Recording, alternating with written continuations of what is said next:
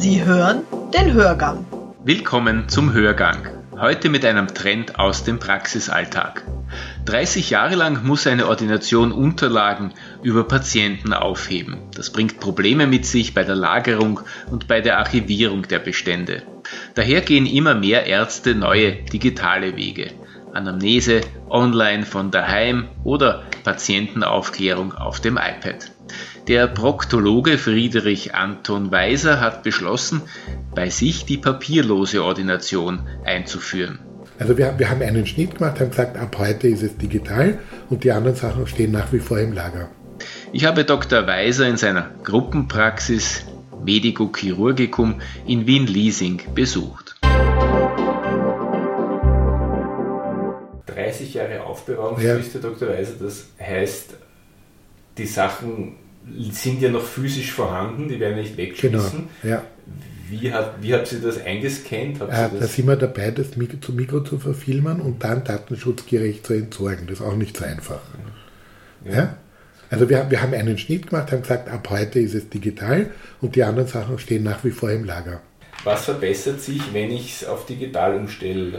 Ähm Dass ich es viel anschaulicher machen kann. Ich kann Bilder reingeben, Zeichnungen machen der Patient kann sich das anschauen.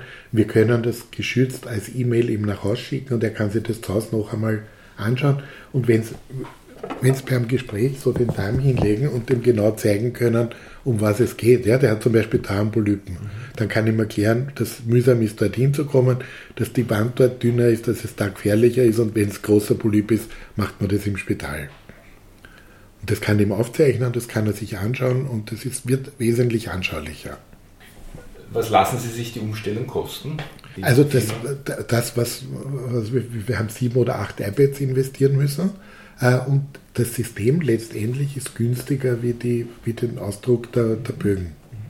Wir haben am Anfang, also da, da, hat sich auch was getan. Am Anfang war es so, dass man die Bögen bestellen musste und lagern musste. Das heißt, das waren also auch enorme Mengen. Dann ist die Firma übergegangen, uns ein CD-ROM zu schicken. Man hat nur mehr das gezahlt, was man ausgedruckt hat aber Papier, Druckerschwärze, mhm. ja. Und dann haben sie das fertige Papier gehabt, das auch lagern mussten. Der Punkt Patientenkommunikation mit Patienten verständlich sprechen ist für den einen ganz normal, ja. für den anderen wir haben einen Tag gehabt, da waren zwei Patienten, ein 85-jähriger Herr, hat das gesehen, hat sie umdreht, ist gegangen und hat einen wütenden Brief an einen Patientenanwalt geschrieben.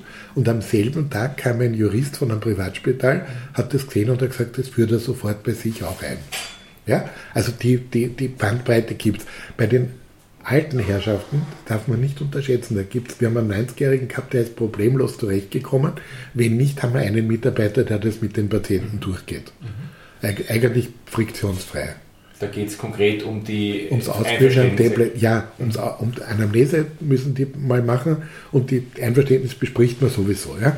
Das Unterschreiben ist ja nur ein, ein juridischer, äh, juridische Hilfe, dass ich nachweisen kann, dass ich mit dem geredet habe. Wobei bei den Fremdsprachen ist halt das große Problem, das ist zwar wunderschön und der Patient versteht es, aber ich weiß nicht, was er, ob es wirklich angekommen ist, so wie es sein sollte. Nur bis jetzt war es so, dass die, die, vor allem türkische Mutter mit dem sechsjährigen Sohn gekommen ist und der übersetzt hat. Das geht halt schon gar nicht. Ne? ne? Dann, haben wir da, ja. dann haben wir da diesen, diesen tollen Videodolmetsch eingeführt. Mhm. Null, null Unterstützung. Da habe ich mich so geärgert. Ja? Da ist der Wurzer interviewt worden vom Hauptverband. Ich kriege für einen Patienten, ich meine, das glaubt mir niemand, ja, wenn Sie zu mir in die Orde kommen, ich berate Sie und Sie sagen, nein, ich will die Untersuchung nicht, kriege ich ungefähr 7 Euro dafür im Quartal. Viertelstunde übersetzen kostet 15 Euro. Das braucht man kein Betriebswirt sein, das wird sich nicht ausgehen. Ja? Und es war nicht einmal möglich, eine EU-Förderung zu kriegen. Obwohl das natürlich herrlich ist. Wir haben es ein paar Mal trotzdem verwendet. Sie haben einen Muttersprachler da, der Patient sieht den, der sieht uns beide. Also das wäre ein tolles System. Also das ist sozusagen auf Eis gelegt. Das ist auf Eis gelegt, ja. Aus betriebswirtschaftlichen ja. Gründen. Ja. Mhm. Ähm, wie hilft die Digitalisierung, nochmal um es deutlich zu machen? Ja. Sie haben das schöne Beispiel des 90-Jährigen. Es ist ja nicht jeder äh, 90-Jährige ja. technologiefeindlich, das ist ein Vorteil. Aber wie hilft die Digitalisierung konkret ähm, in der Patientenkommunikation? Äh, der, der nächste Schritt in der Entwicklung ist, dass die Patienten zu Hause schon die Anamnese ausfüllen können. Das macht auch einen, eine Termintreue. Ja? Wir haben immer wieder Patienten, die sich online anmelden und dann einfach unentschuldigt nicht kommen. Da hast du keine Möglichkeit. Ja? Und wenn der das zu Hause schon vorbereitet, also das wird sicher ein, ein, ein Meilenstein sein, was die Termintreue betrifft. Das also das entwickelt sich ständig weiter natürlich. Äh, mir war auch wichtig, dass wir eine Juristin haben, die die Bögen einmal im Jahr durchschaut, weil bei den klassischen Aufklärungsbögen ist das auch gewährleistet, dass aktuelle Judikatur in die, in die Bögen ein, einfließt. Und das muss man auch pflegen. Was ist aus Ihrer Sicht der größte Vorteil der Arbeit mit einem iPad statt mit Papierbögen, äh, dass man sich da gleich Röntgenbilder hochladen kann? Ja, man also man kann, auch, man, ja. man kann Bilder hochladen und insgesamt geht es deutlich schneller. Ich habe mehr Zeit, um mit, mit dem Patienten zu sprechen und hackelt dann die Sachen ab, die ich abhackeln muss, unterschreibt es und es ist erledigt. Und Sie sind jetzt hier auch nicht abhängig wirtschaftlich von Unterstützung und Förderung? Nein, nein. Also das ist eigentlich kostenneutral. Das ist nicht, nicht teurer wie das andere System. Manche Missverständnisse sind ja. lustig, manche ja. enden ja. vor Gericht. Sie haben einen Fall, glaube ich, wo Sie als Zeuge, äh, das geht wahrscheinlich vielen, vielen Ärzten so. Äh, abgesehen von der menschlichen Belastung, der psychischen Belastung, ist es generell unangenehm. Ähm, können Sie unseren Hörern ein Beispiel geben, zu welchem Missverständnis kommen kann, wo Sie hoffen, dass so etwas in der Art vielleicht nicht mehr passiert? Naja, das, das, das kann trotzdem passieren. Ich habe ich hab einem Patienten erklärt, der, der ein Hämorrhoidenproblem hatte, dass er Sitzbäder machen soll mit kühlem Eichenrinden. Die habt ihm genau erklärt, das Wasser darf höchstens lauwarm sein und soll er sich reinsetzen. Dann kam der nach vier Wochen und sagt, Ernst, der Tee ist aber bitter. Habe ich gesagt, na, Sie werden den doch nicht getrunken haben. Und der sagt, na, no, na, eine setzen wir mir. Ja, also da, das ist amüsant, da ist auch nichts passiert. Ja. Aber es kann natürlich auch, auch Missverständnisse geben, vor allem bei Sprachbarrieren. Das ist ein großes Problem. Ja? Die, die Aufklärung, wenn jemand nicht gut Deutsch kann, ist wirklich problematisch. Ja, wir, wir, sind jetzt dazu übergegangen, dass wir die Leute nach Hause schicken und sagen, sie sollen mit einem Dolmetscher wiederkommen und das wird eigentlich akzeptiert. Also da ist noch keiner best geworden. Ja? Also mit einem richtigen mit einem, mit, einem, mit einem Muttersprachler. Mit der Muttersprachler. Mit der Muttersprachler. Ein Erwachsener, ja, natürlich. Ja, ja, ja. Nein, der sechsjährige Sohn ist, ich, du weißt nicht, was der der Mama sagt, ja, ob er erschrickt über die Diagnose und versucht es zu verschweigen. Ich habe keine Ahnung, was die Mutter antwortet und was er mir, also das ist wie stille Post. Ne? Mhm.